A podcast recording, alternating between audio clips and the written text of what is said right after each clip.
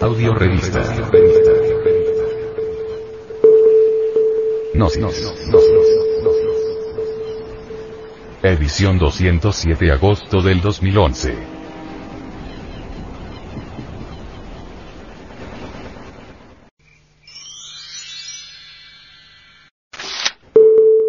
¿Qué nos sucede a la hora de la muerte? A la hora de la muerte llega siempre ante el lecho el ángel de la muerte. De estos hay legión, y todos ellos trabajan de acuerdo con la gran ley. ¿Qué pasa con el ego o yo del muerto? Tres cosas van al panteón o cementerio. Primero. El cadáver físico. Segundo. El cuerpo vital, este se escapa del cuerpo físico con la última exhalación. Tal vehículo flota ante el sepulcro y se va descomponiendo lentamente a medida que el cuerpo físico se desintegra. Tercero. La expersonalidad. Esta, indiscutiblemente puede a veces escaparse de entre la tumba y ambular por el panteón o dirigirse a algunos lugares que le son familiares. No hay duda de que la expersonalidad se disuelve lentamente a través del tiempo. No existe ningún mañana para la personalidad del muerto. Esta en sí misma es perecedera. Aquello que continúa, aquello que no va al sepulcro, es el ego, el mí mismo, el sí mismo. La muerte en sí misma es una resta de quebrados. Terminada la operación matemática solo quedan los valores. Obviamente, las sumas de valores se atraen y repelen de acuerdo con la ley de la imantación universal, flotan en la atmósfera del mundo. La eternidad abre sus fauces para tragarse al ego y luego lo expele, lo arroja, lo devuelve al tiempo. Se nos ha dicho que en el instante preciso de la muerte, en el momento en que el difunto exhala su postrer aliento, proyecta un diseño electropsíquico de su personalidad. Tal diseño continúa en las regiones suprasensibles de la naturaleza, y más tarde viene a saturar el nuevo fecundado. Así es como el retornar, al regresar, al reincorporarse en un nuevo cuerpo físico, venimos a poseer características personales muy similares a las de la vida anterior.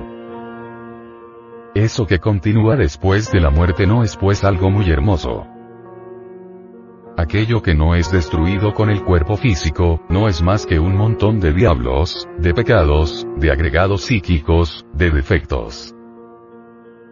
Lo único decente que existe en el fondo de todas esas entidades cavernarias que constituyen el ego, es la esencia, la psiquis, eso que tenemos de alma. O sea, usted dice que debemos volver a retornar o a nacer en otro cuerpo. Mi pregunta es, ¿Por qué? Retornamos. Al regresar a un nuevo vehículo físico entra en acción la ley del karma, pues no existe efecto sin causa, ni causa sin efecto. Los ángeles de la vida se encargan de conectar el cordón de plata con el zoospermo fecundante. Incuestionablemente, muchos millones de zoospermos se escapan en el instante de la cópula, mas solo uno de ellos goza del poder suficiente como para penetrar en el óvulo, a fin de realizar la concepción. Esta fuerza de tipo muy especial, no es un producto del acaso o del azar. Lo que sucede es que está impulsado desde adentro en su energetismo íntimo por el ángel de la vida, que en tales instantes realiza la conexión de la esencia que retorna. ¿En qué momento viene a quedar conectada el alma o conciencia con el cuerpo del niño? La conciencia o esencia viene a quedar, pues, conectada con la célula germinal por medio del cordón de plata. Y como quiera que tal célula se divide en dos, y las dos en cuatro, y las cuatro en ocho, y así sucesivamente para el proceso de gestación fetal, es claro que la energía sexual se convierte de hecho en el agente básico de tal multiplicación celular. Esto significa que en modo alguno podría realizarse el fenómeno de la mitosis sin la presencia de la energía creadora. El desencarnado, aquel que se prepara para tomar un nuevo cuerpo físico, no penetra en el feto. solo viene a reincorporarse en el instante en que la criatura nace, en el momento preciso en que realiza su primera inhalación. Muy interesante resulta que con la postrer exhalación del moribundo viene la desencarnación, y que con la primera inhalación reingresamos a un nuevo organismo. ¿Puede uno escoger el lugar donde se quiere retornar? La realidad es muy diferente. Son precisamente los señores de la ley, los agentes del karma, quienes seleccionan para nosotros el sitio exacto, hogar, familia, nación, etc. Donde debemos reincorporarnos, retornar.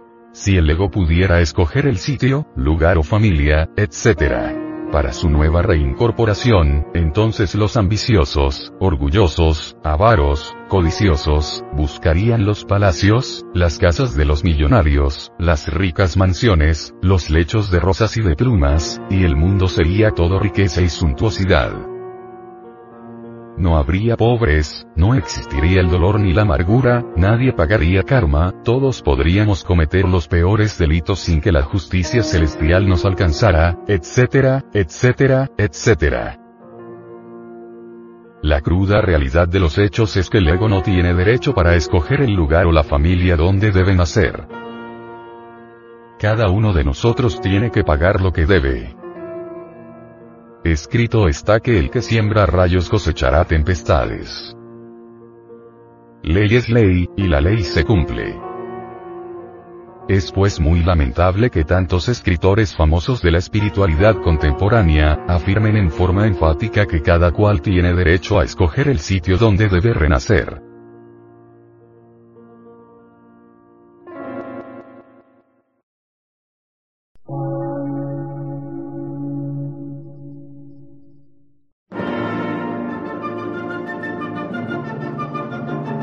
Emisora, gnóstica, transmundial.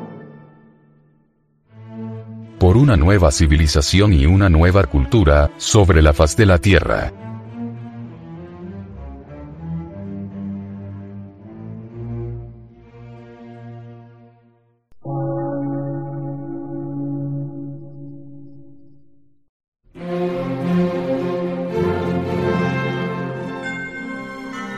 Medio de radiodifusión científico, artístico, místico y filosófico, de la Asociación Colombiana de Centros de Estudios Gnósticos, Antropológicos, Psicológicos y Culturales. A. C.